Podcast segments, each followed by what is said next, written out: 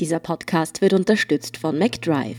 Ich bin Antonia Raut. Ich bin Scholt Wilhelm. Das ist Thema des Tages, der Nachrichtenpodcast vom Standard.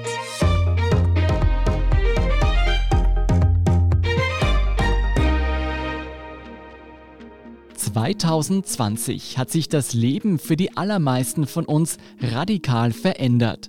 Das Coronavirus hat weltweit Millionen Todesopfer gefordert und das tägliche Leben komplett auf den Kopf gestellt. Bernadette Redl vom Standard hat sich überlegt, was wir dennoch Positives aus diesem Pandemiejahr mitnehmen können. Und sie ist zum Schluss gekommen, Corona hat uns in einigen Bereichen auch klüger und stärker gemacht.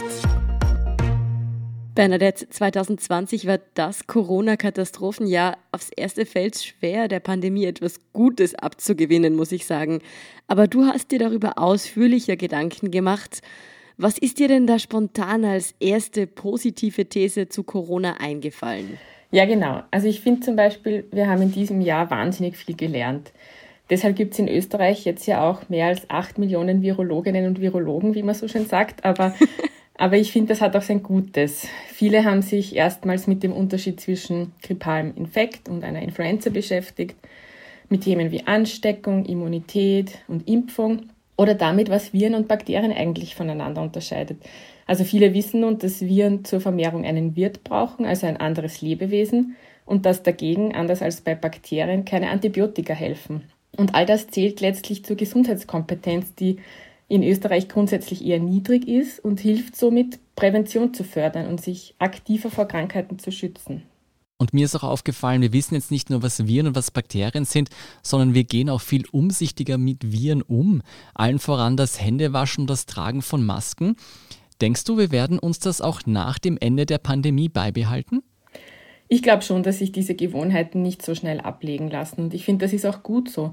Man sollte ja immer, vor allem in der Erkältungszeit, regelmäßig und gründlich die Hände waschen. Zum Beispiel gleich, wenn man nach Hause kommt. Und vor allem wissen nun alle, wie richtiges Händewaschen überhaupt geht, dass man dafür Seife braucht und dass es mindestens 20 bis 30 Sekunden dauern sollte. Früher wusste darüber eigentlich nur das medizinische Personal Bescheid. Oder auch, wie man in der Öffentlichkeit richtig hustet und niest, also am besten in ein Taschentuch oder in die Armbeuge. Und ich glaube auch, dass uns die Masken selbst nach Corona und vor allem in der kalten Jahreszeit weiter begleiten. Also zum Beispiel in vollgestopften U-Bahnen. Früher war das ja eher so ein komischer Anblick, wenn jemand bei uns eine Maske getragen hat. Da waren meist dann skeptische Blicke die Folge. Und jetzt sind wir alle besser aufgeklärt und wissen, dass wir uns damit vor Infektionen schützen können. Also ich finde, das ist ein großer Gewinn und wird vielleicht auch Erkältungskrankheiten jeder Art zurückdrängen in Zukunft. Mm, ja, was mir gleich einmal eingefallen ist, und das klingt jetzt vielleicht ein bisschen pathetisch, aber positiv finde ich schon auch das gestiegene Gemeinschaftsgefühl in der Bevölkerung. Ich meine, auch wenn man sich oft vielleicht über die Maskenverweigerer oder die Drängler an der Supermarktkasse aufgeregt hat, denkst du, dass wir nicht im Großen und Ganzen doch zusammengerückt sind? Ja, ich denke schon, zu einem gewissen Teil auf jeden Fall. Es gibt zum Beispiel in dieser Krise mehr nachbarschaftliche Hilfsbereitschaft und insgesamt mehr Anteilnahme aneinander. Denn irgendwie haben ja alle das gleiche Ziel, die Pandemie zu überwinden. Und auch Hilfsorganisationen melden zum Beispiel, dass sich derzeit sogar mehr Freiwillige melden, als es überhaupt Aufgaben für sie gibt. Und es hat auch schon erste Studien gegeben, die gezeigt haben, dass der Zusammenhalt in der Gesellschaft während der Krise von den Befragten besser bewertet wird als noch zuvor. Und auch trotz Krise haben die Menschen heuer zum Beispiel mehr Geld gespendet. Außerdem wird die Gastronomie aktiv unterstützt oder kleine Geschäfte, die zwischenzeitlich zusperren mussten. Natürlich hat das viele Abstand halten, aber auch Folgen für Beziehungen und damit für die gegenseitige Solidarität. Dadurch kann natürlich auch der soziale Kit verloren gehen. Und natürlich kann auch Solidarität wieder nachlassen nach der Krise. Ich glaube, es geht jetzt darum, dass wir diese engen Verbindungen, die in dieser Zeit entstanden sind und dieses Miteinander auch in die Zeit nach der Krise mitnehmen. Na, ich freue mich jedenfalls sehr, meine Freunde wieder normal sehen zu können. Bernadette, die große Hoffnung in der Pandemie war ja von Anfang an eine Impfung und die gibt es nun nach nicht einmal einem Jahr. Wie bahnbrechend ist denn dieser wissenschaftliche Erfolg? Ja, das ist ein sehr, sehr großer Erfolg. Niemand hätte zuvor gedacht, dass eine Impfung so schnell entwickelt werden kann. Im Prinzip waren es jetzt nur zehn Monate. Das ist vorher noch nie so schnell gegangen. Bisher war der schnellste je entwickelte Impfstoff der gegen Ebola, der 2019 in den USA zugelassen wurde. Und da hat der Prozess insgesamt vier Jahre gedauert. Natürlich war jetzt ein ganz ein anderer Druck da. Die ganze Welt leidet ja unter dieser Pandemie und deswegen machen sich viele Menschen auch Sorgen, dass diese Impfstoffe eben, weil es so schnell ging, nicht so sicher sind. Aber hier kann man auf jeden Fall beruhigen, denn viele Prozesse wurden zwar beschleunigt, aber trotzdem hat sich die Vorgehensweise nicht verändert. Auch die Zulassung für diesen Impfstoff verläuft im Wesentlichen so wie alle anderen Arzneimittelzulassungen auch, nur eben in zeitlich komprimierter Form. Entscheidend für die Behörde ist die Qualität, die Wirksamkeit und die Sicherheit des Produkts. Und diese Punkte müssen die Antragsteller belegen. Da hat sich zu früher gar nichts verändert. Bleiben wir noch bei den Impfungen. Ich glaube, auch die Grippeimpfung ist in Österreich ja noch nie so stark thematisiert worden wie heuer. Haben sich in diesem Jahr dann tatsächlich mehr Menschen gegen die Grippe impfen lassen als noch zuvor? Ja, auf jeden Fall. Es gibt zwar noch keine definitiven Zahlen dazu, aber die Nachfrage war auf jeden Fall höher und die Durchimpfungsrate dürfte sich von 8 auf 20 Prozent erhöht haben. Damit ist Österreich in dieser Saison besser gewappnet. Das haben wir mehreren Dingen zu verdanken. Also erstens die vielen Meldungen über die Schutzwirkung von Impfungen, den breiten Aufruf, sich gegen die Grippe impfen zu lassen und das Gesundheitssystem nicht unnötig zu belasten. Dann die Warnung vor Doppelinfektionen von Grippe und Covid-19, weil einfach niemand weiß, wie das zusammen wirken könnte. Und natürlich die kostenlosen und ganz wichtig vor allem die leicht zugänglichen Impfaktionen. Es ist natürlich hier immer noch Luft nach oben bei 20 Prozent. Das ist jetzt nicht die Welt, aber man kann in einem Land voller Impfmuffel, so wie Österreich es ist, durchaus von einem Erfolg sprechen. Haben wir denn Corona gebraucht, um den Wert von Impfungen zu verstehen? Auf jeden Fall. Noch nie zuvor ist eine Impfung öffentlich so breit thematisiert worden wie jede gegen Covid. Auch wenn es nach wie vor Skeptikerinnen und Skeptiker gibt, ist der allgemeine Tenor, die Impfung bringt Rettung, sie beendet diese Pandemie. Und damit haben viele erkannt, was für ein Segen Impfungen der Menschheit seit jeher gegen alle möglichen Erreger bringen. Der Nutzen ist ja zweifelsfrei unbestritten. Wir wissen, dort, wo Impfungen eingeführt werden, sinkt die Mortalität der Erkrankungen, gegen die geimpft wurde. Zum Beispiel, seit gegen Kinderkrankheiten geimpft wird, ist die Kindersterblichkeit in unseren Breiten massiv gesunken. Ja, und auch wie Impfungen eingesetzt werden können, das haben viele jetzt verstanden. Denn wer sich impft, der schützt nicht nur sich selbst, sondern auch andere. Weil jede und jeder Geimpfte ist ein Überträger und eine Überträgerin weniger und unterbricht die Krankheitsübertragung. Das bringt also auch jenen was, die nicht geimpft werden wollen oder können. Das ist dieser sogenannte Herdenschutz. Und daher brauchen wir eine hohe Immunität innerhalb der Bevölkerung durch die Impfung. Ja, durch die Pandemie besonders gefordert war natürlich das Gesundheitssystem. Immer wieder war die Befürchtung da, dass es an seine Grenzen stoßen könnte, was aber in Österreich zum Glück nie eingetreten ist. Heißt das, unser Gesundheitssystem war eh bestens gerüstet für diesen Ernstfall oder gab es doch die ein oder andere Lehre, die man daraus ziehen konnte? Also ich würde jetzt nicht unbedingt sagen, dass wir bestens gerüstet waren. Es gab ja zum Beginn der Pandemie, wie wir uns alle erinnern, zum Beispiel viel zu wenig Schutzkleidung. Es hätte wohl aber auch niemand damit rechnen können, dass diese Pandemie auf uns zukommt. Und deswegen kann man insgesamt schon sagen, dass Österreich diese Krise gut meistert. Manche Expertinnen und Experten haben uns gesagt, dass die Überkapazität in den österreichischen Spitälern, die früher oft beklagt wurde, also das Mehr an freien Betten, das wir zu normalen Zeiten brauchen, dass das uns gerettet hat.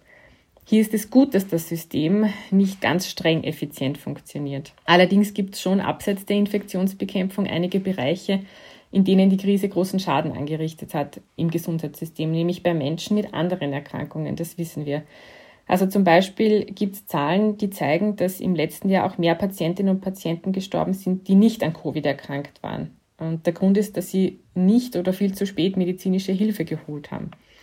Und Expertinnen und Experten sagen heute, dass man vor allem die erste Phase der Pandemie besser mit gesundheitlichen Maßnahmen begleiten hätte müssen.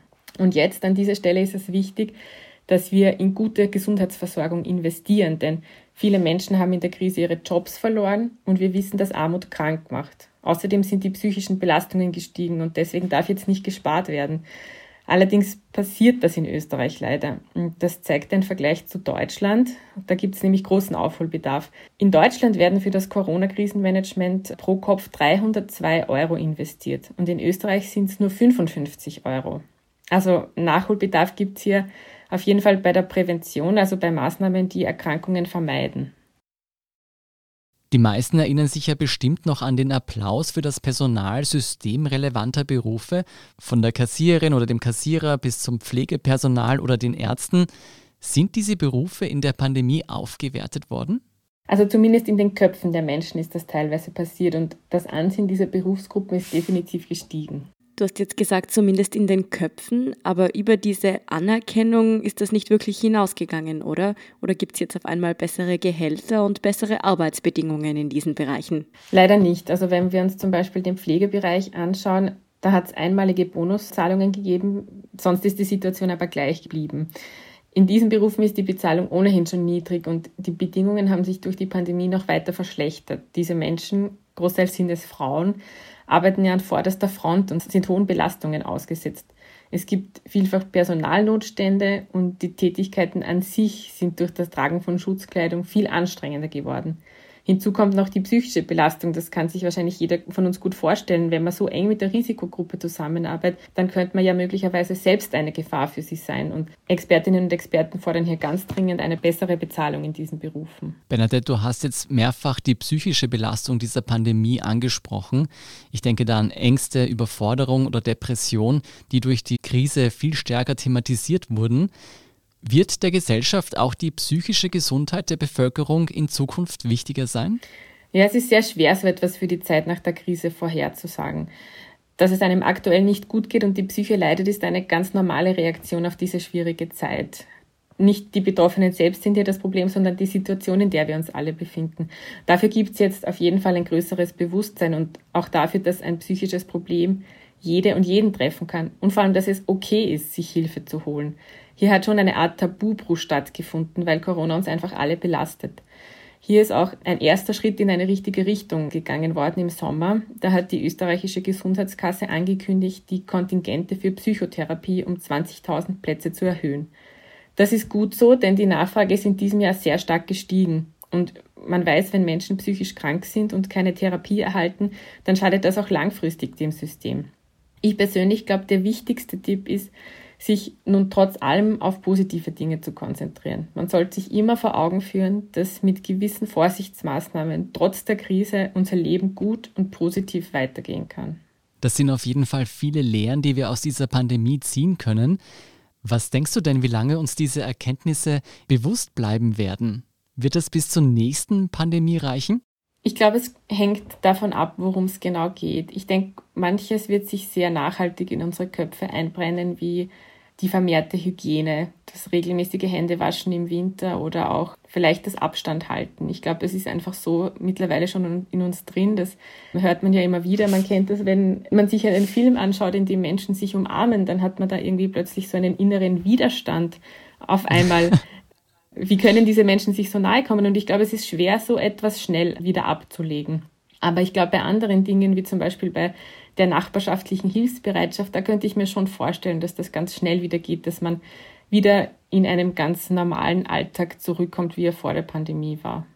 Na, dann hoffen wir, dass die Menschheit klüger aus dieser Pandemie hervorgeht und auch Kraft daraus schöpfen kann. Vielen Dank, Bernadette Redl, für diesen optimistischen Rückblick. Danke euch. Wir sind gleich zurück.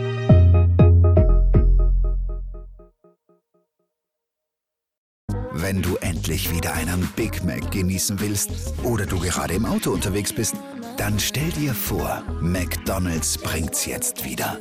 Mit kontaktloser Übergabe zu dir ins Auto und kontaktloser Lieferung zu dir nach Hause. It's good to be safe mit McDrive und McDelivery.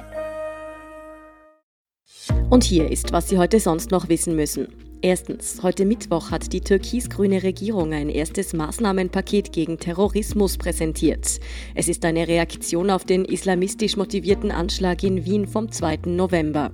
Das Paket beinhaltet zahlreiche Vorhaben, die auf gesetzliche Verschärfungen hinauslaufen. Unter anderem wird das Symbolegesetz reformiert, damit auch Symbole der rechtsextremen identitären Bewegung und jene mancher islamistischer Organisationen verboten werden können.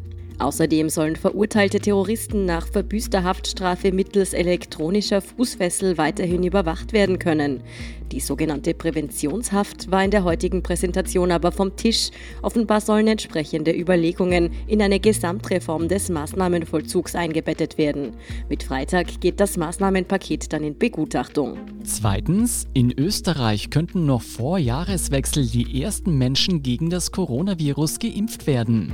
Der Grund? Die Europäische Arzneimittelbehörde EMA will den Corona-Impfstoff von Pfizer und BioNTech nun doch bereits am 21. Dezember zulassen. Es handle sich aber um keinen Schnellschuss, stattdessen sei das Prüfverfahren schlichtweg so reibungslos abgelaufen. Wann genau die ersten Impfstofflieferungen Österreich nach der Zulassung erreichen werden, ist noch nicht ganz klar. Fix ist aber, zuerst eingesetzt werden soll der Impfstoff in Pflegeheimen in Wien und Niederösterreich. Und drittens, das goldene Brett vorm Kopf geht 2020 nicht überraschend an einen Verharmloser der Corona-Pandemie. Der Arzt und Autor des Buchs Fehlalarm, Sucharit Bhakti, ist am Mittwochabend der Satirepreis für besonders unwissenschaftlichen Unsinn verliehen worden. Bhakti ist in den vergangenen Monaten immer wieder durch klar widerlegte Aussagen zum Coronavirus aufgefallen.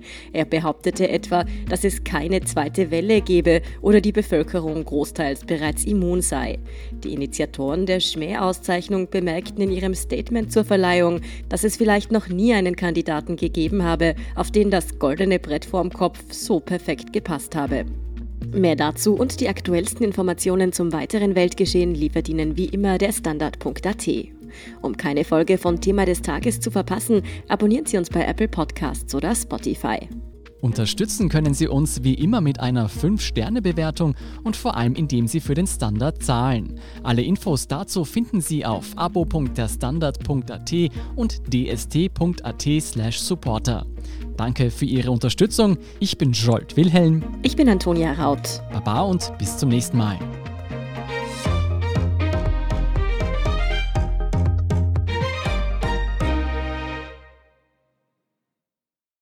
Wenn du endlich wieder einen Big Mac genießen willst oder du gerade im Auto unterwegs bist, dann stell dir vor, McDonald's bringt's jetzt wieder. Mit kontaktloser Übergabe zu dir ins Auto und kontaktloser Lieferung zu dir nach Hause. It's good to be safe mit McDrive und McDelivery.